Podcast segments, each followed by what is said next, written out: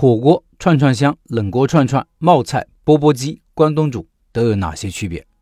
这篇文章是四川老板对于四川的一个大菜系的介绍，算是一个科普帖，感兴趣老板可以了解一下。如果你学了冷锅串串技术，算是进入一个菜系里头，以后开店给顾客也可以这么介绍。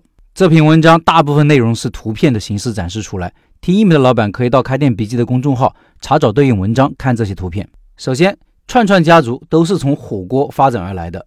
火锅生成了冒菜串串香，串串香演变出了冷锅串串，冷锅串串演变出了钵钵鸡，冒菜和串串香结合起来生成了麻辣烫，麻辣烫又衍生出了关东煮。按照温度的不同，可以把串锅家族按照热、温、冷分为三个温度区。钵钵鸡其实是冷的，火锅和串串香是最热的，而冒菜、冷锅串串、麻辣烫和关东煮温度是排在中间的。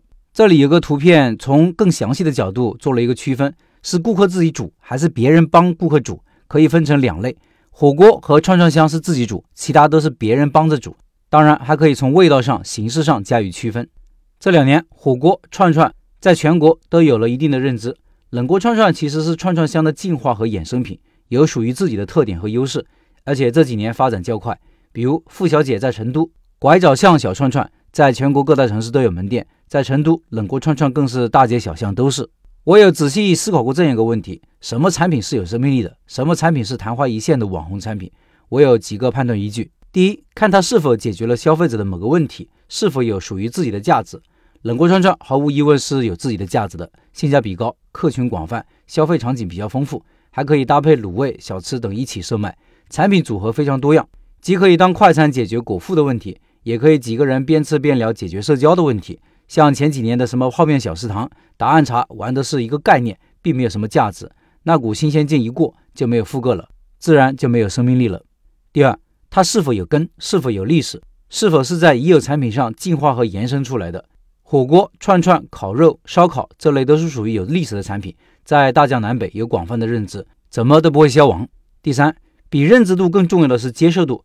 这两年有一个烧烤的新品类，不知道大家有没有关注？焖烤是将各类肉串挂在一个大缸的四壁，缸中有炭火，温度很高。这类产品我吃过一次，变成了他们的忠诚粉丝，因为它相对普通路边摊的烧烤来说，食材更加健康和新鲜，这种是能明显感觉得到的。而且这种烧烤方式最大限度地锁住了食材的水分，所以吃起来很嫩。而且它的肉串是比较大的一串，吃起来很有口感。这也是面对一个趋势品类重要的判断方式。你判断的准，就掌握了先发优势，这太重要了。我一朋友就是做焖烤，他是我们这个城市最先做这个品类的。虽然当时位置不怎么好，但是因为独到的优势和大量的忠诚的回头客，很快便实现了盈利，而且现在开几家分店了。给大家总结一下，我是一八年底和朋友开的第一家店，那时候完全是个餐饮小白，盲目自信，该踩的坑真的是一个没落下。然后是二零一九年底开的第二家店，到现在做到月盈利两三万。我总结下来有几点分享给大家。第一，承认自己的普通平凡，但依然热爱生活，积极向上，想清楚自己想要什么样的生活，并全力以赴。第二，学会聚焦，坚持长期主义，坚持做难而正确的事情。三十岁以后，一定不能再东一榔头西一棒槌，做那些没有长期价值积累的事情。要用结硬仗、打呆仗的精神，在一个领域做到前面百分之二十，甚至前百分之十，永远有自己的生存和出头之地。第三，学习、实践、复盘、优化，这是一个闭环。这三年，我花费了大量的时间，不断的学习思考。学习不能浅尝辄止，而是要全面的、细致的深入、结构和体系化。比如说到餐饮，你认为需要好位置、好产品、好的营销，这是非常粗的，一定要深入原理，不断的拆分，才能知道我们落地执行。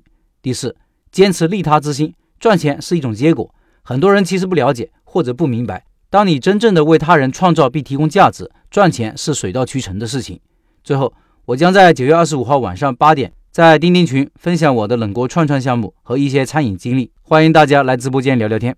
音频下方有直播群的二维码，大家扫码进入。